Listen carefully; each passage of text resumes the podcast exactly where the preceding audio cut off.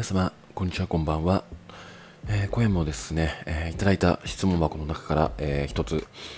選んで回答していこうかなって、えー思っているんですが、もうちょっとこんな時間になってしまって申し訳ありません。うんちょっとだらだらあのツイッターの方でですね、いただいた質問箱を読みながら、まあ、回答していったらこんな時間になってしまいました。はい。えー、てな具合でですね、うーん、今夜のお悩みとしては、まあ、あの好きな男性がいて、まあ、現状2人いるんだけども、まあ、ちょっと、えーそのうちの1人に、えー決められない、まあ、ちょっとざっくりとした説明になってしまうんで、まあ、何言ってるか分かんないと思うんですけども、まあ、ちょっとそのようなテーマとしてうん寄せられた、えー質問箱がありますので、えこちらについて回答していきたいと思います。えーそれでは早速、えー質問箱の方を読み上げていきたいと思います。片思いしていた人、かっこ A がいたのですが、脈がなさそうだったので諦めようとしたとき、仲のいい男友達、かっこ B から告白されました。優しいし一緒にいて楽しかったので受け入れたところものすごく大事にしてくれ愛してくれましたただある時飲み会で A に再会して気持ちがわからなくなり悩んだ結果 B と別れ直後 A から告白されたので付き合いました。ずっと好きだった人と付き合えたのに B との楽しかった時間愛されていた時の幸せが忘れられません。B とは価値観もぴったりで結婚のイメージもできました。B となら幸せになれる自信がありました。でも恋かと言われると迷いがあります。A には恋はしていますが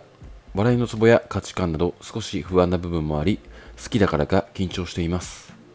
居心地がいい感じはないですがでも好きだから目で追ってしまうし一緒にいたいと思います。ふらふらしている自分が嫌で早く一緒早く一人に決めてもう片方のことは忘れたいです。どうしたらよいでしょうか？よろしくお願いします。というようなえー質問箱をいただきました。はい。えー、まず、まあ、人からしたら非常に羨ましいお悩みでもありますし、まあ、ちょっと、うん、イラッとくる方もいらっしゃるのではないのかなって思ったんですが、まあ、個人的には、まあ、この方の気持ちは、まあ、わかる、えーというものが、まあ、あるんですけども、うーん結論をまずお伝えするとしたらうんなんかその今、えーどっちかに決めたいっていう、まあ、まず、えーことに対して深く悩んでしまっているようなんですが、まあ、個人的にはうんあなたの人生の中にうん果たして将来的なパートナーとして A と B が適切な相手なのかっていう部分と、うん、A と B ではないんじゃないのっていうことが、まあ、結論というか、うんまあ、これを一通り読んで思った感想です。で、まあ、まず順番に、えー深掘りしていこうかなって思うんですけども、まあその片思いしてしていた A と、えーまあ、仲のいい男友達 B が、まあ、いたとして、うんまあ、結局なんかあのー片思いしていた A に、まあ、脈がなかったから、まあ、諦めようとした時に、まあ、仲のいい友達 B から告白されましたと。ってなった時にまず、うんこのタイミングで B が入ってきた時に告白されて受け入れたっていうものはおそらくなんですけどもこの片思いしてしていた A に対してのうん諦めた時の寂しさだったり喪失感だったりそれをもみ消すためにうーん男友達 B で穴埋めしようとしたんじゃないのってちょっと思ってしまったんですよね。で、まあ、ただ、この B は、まあ、ちゃんと愛してくれて、ものすごいいい男だったと、うーん、いうことが、まあ、書いてあるんですけども、まあ、結局ね、あの、飲み会で A に再会して、やっぱり A いいなって思っちゃって、まあ、B と別れちゃったと。で、まあ、その直後から、うん A から告白されたって書かれてるんですね。まあ、なので、そもそも、まあ、B に対しては、うんなんていうのかなあのなんか愛されていたなんかその喪失感で開いた心の穴を、まあ、埋めてくれているプラスアルファで愛情を注いでくれた相手だからこそうーん今離れたことによって価値が高まっているだけなんじゃないのかなと思うんですよ。B に関しては。なので、えー、B に対しての愛情っていうものはそもそも薄いんじゃないのかなっていうのがまず B に対しての個人的な、えー、あなたの気持ちを、まあ、言語化させていただきました。で A に関してなんですけどもあのまあねその A には恋はしていますが、笑いのつぶや価値観など少し不安な部分もあり、好きだからが緊張していますってま書いてあるんですね。まあ、これはうん結構ありがちな部分だとは思っていて、うん、なんていうのかな、その片思いから付き合いましたと。で、なんか合わないんだけども、よくわからない好き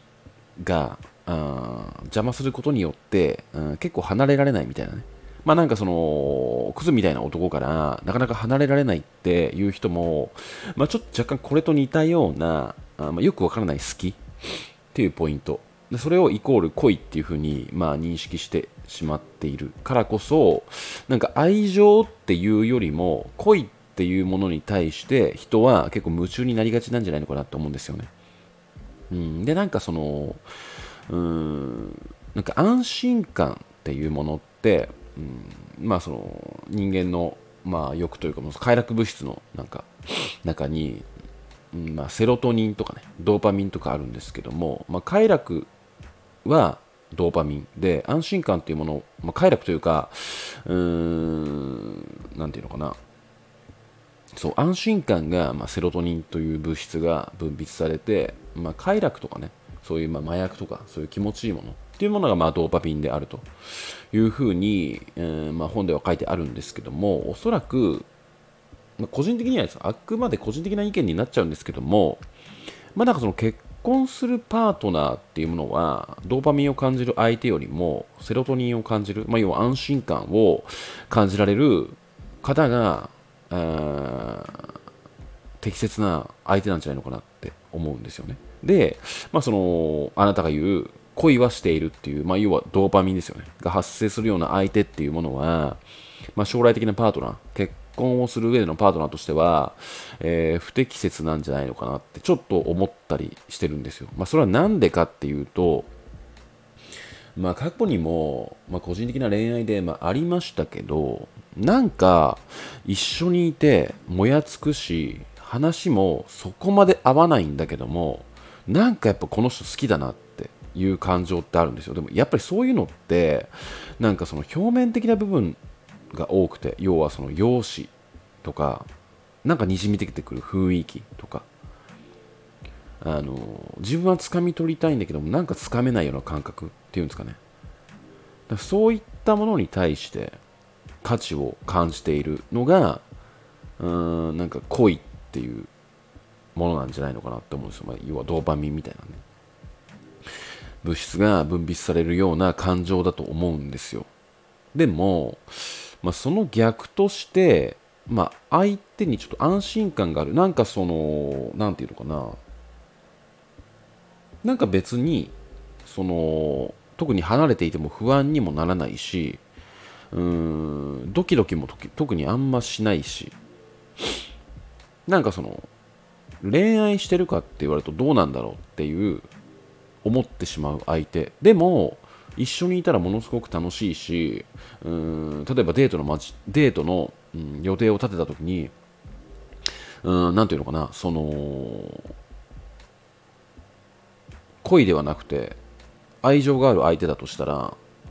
その会うまでの日程ってものすごく待ち遠しいと思うんですよ。それでなぜなら安心感もあるし安定感もあるから絶対このデートは楽しめるなっ思えるんですよね。でもなんか恋っていう感情になってしまうとなんかねそのちょっとモヤモヤしたり価値観が若干合わなかったりしても表面的な部分で好きになってるからなんかそのデートの、うん、前日とかになってもなんかちょっと不安な気持ちが抱いたりね。なんか本当に明日楽しめるのかなみたいな。会うのはあの楽しみではあるんだけどもなんかそのデートの時間ちゃんと、うん、冷められずに、うん、なんか会話とかできるかなとかなんかその楽しさよりも不安が増すっ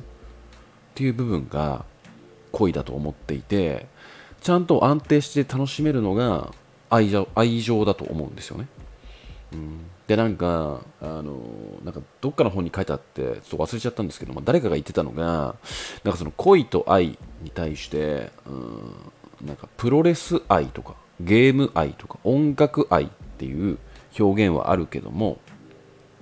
プロレス恋とかなんかゲーム恋とか音楽恋って言わないよねみたいなことをなんか言ってたのをちょっと見て見たことがあって。まあでもこれ確かになってってちょっと思ったんですけど、まあ、そこに恋と愛の表現の違いがあるなって思ったのが、まあ、なんかそのプロレス愛とかなんか音楽愛とかってもうその何て言うのかなもうなんか軸があるとかああるというかその俺はなんかプロレスが好きだからっていうものってもうなんかなんでうん好きなのかっていうものともうなんかその人の根本的な、ま、軸っていうものがもうプロレスと一致しているからこそなんかプロレス愛って言えるんじゃないのかなって思うんですよね。だからその愛情っていうものはものすごく深いものに対しての表現だと思うんですよ。でも恋って、まあ、そのだいぶ前段階の話にある、まあ、要はその恋愛だとしたらもう門を開けるかどうか悩んでるぐらいの段階での表現が恋なんじゃないのかなって。その門を開けて奥の奥に進んだ時が愛情っていう表現なんじゃないのかなちょっと思ったりして。なのであのー、恋はしてるっていう相手に対してはあくまで個人的な意見ですけどなんかその憧れとしてとどめておくのが正解なんじゃないのかなってちょっと思っちゃうんですよね。なんか表面的な部分であのどうしても好きで話したくないっていうのはものすごくわかるんですけどもやっぱり一緒にいるっていうのと客観的に見るってやっぱ全然違うものだと思うんですよね。なのでその手に入れるっていう感覚とかではなくてあなんかこの人めちゃくちゃ魅力的だなでとどめておくのがもう個人的には正解だって思ってるんですよ。だからなんかそのねあの20代とかだとやっぱその一目惚れとかしてあこの人ともう付き合いたいみたいな感覚であのアプローチするって結構なってたんですけどなんか今この年になって思うのがだからそういうふうに見た目で容姿的にドンピシャの相手にあったとしてあったとしてもなんか付き合いたいとかなんかそういう感覚ではなくてうん何ていうのかななんかもう美術館にある展示品をなんか眺めるような感覚でしかないんですよね。なんか別にそこまで深入りはしたくないけどもまあなんかその見てたらま美しいし、まあ、惹かれるよねみたいなぐらいの感じで止められるんですよ。でもなんかその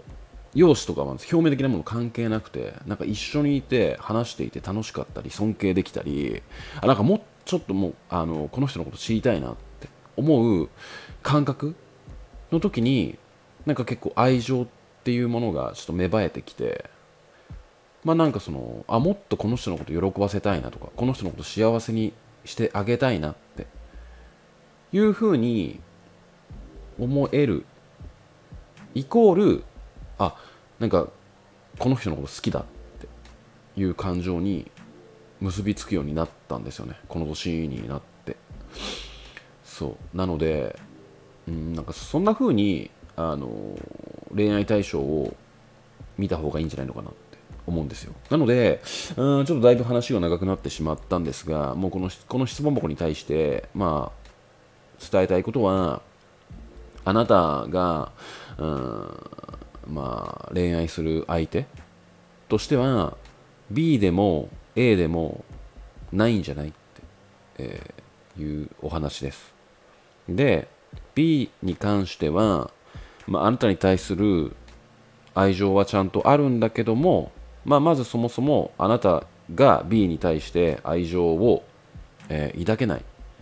失った喪失感で一時的に埋めてくれた相手。としてしか思えなかったから表面的に好きだった A を見た時に別れを告げてしまったと。いうのでそもそも B は選択肢にない。そして A に関しては、まあ、正直あの別れましょうみたいな感じを言うつもりはないんですけどもうーんまあなんかねそのまあ、緊張していますって書いてあるのでまだ付き合ったばっかりなのかなとちょっと思うんですが、まあ、もう少しこの A に関してはあの中身を見てあげた方がいい、まあ、そういう努力をされた方がいいんじゃないのかなって、まあ、そこでうんまあなんかそのあ私この人のこと表面的にしか好きでなかったんだとか。いや実はこれ表面以上にもっと深い部分であのなんだろうこの人のことを本気で好きになれるっていう中身が見えてきたって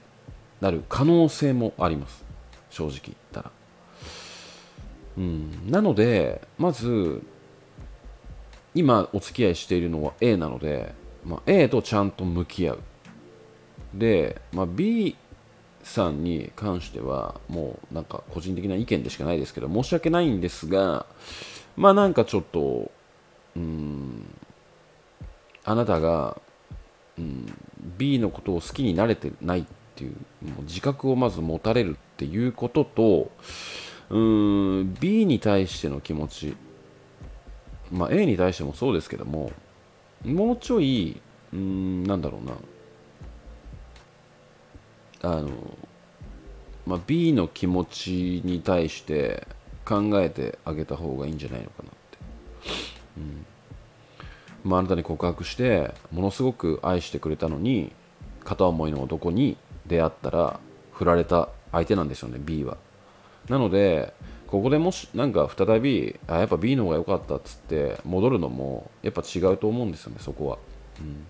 多分ねあのまたここで A と別れて B に戻ったとしてもおそらくまた A に戻ると思うんですよね。なんか同じこと繰り返すんじゃないのかなって思うのでまず根本的な部分をえー、理解された方がいいじゃないのかなって思いました。はい。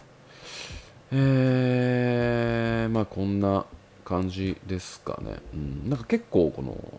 今2人で悩んでるんですけども、どっちが私にとって最適な相手ですかっていう質問に関して思うのが、結局そこに答えてないんですよね。なんか。結局どっちを選んでも後悔しますよって。後悔はつきものですよって思うんですよ。で、まあ、どっちを選ぶことによって正解かっていうものは、まあ、悩んでるその人の人生なんで、まあ、口出しするつもりは全然ないんですけどもやっぱりなんかそのあなんていうのかなまあ悩んでる以上そのいいとこ取りができるあこの人選んでよかったわとかあなんかあの人にしとけばよかったかなみたいなのってやっぱり正解はないと思うんですよね。どこかで自分の、まあ、思考を、まあ、どのように持ってて解決するかって悩むことも重要なんですが、うん、まあなんかなんか上っ面の見えてるものだけで悩むとかではなくてもっと深い部分で考えることが重要なんじゃないのかなって、えー、思いました。はい、えー、てな具合でちょっと今夜も、えー、だらだらお話ししてしまいましたが、えー、この辺で終わりにしたいと思います。今夜もご視聴いただきましてありがとうございました。それではまた。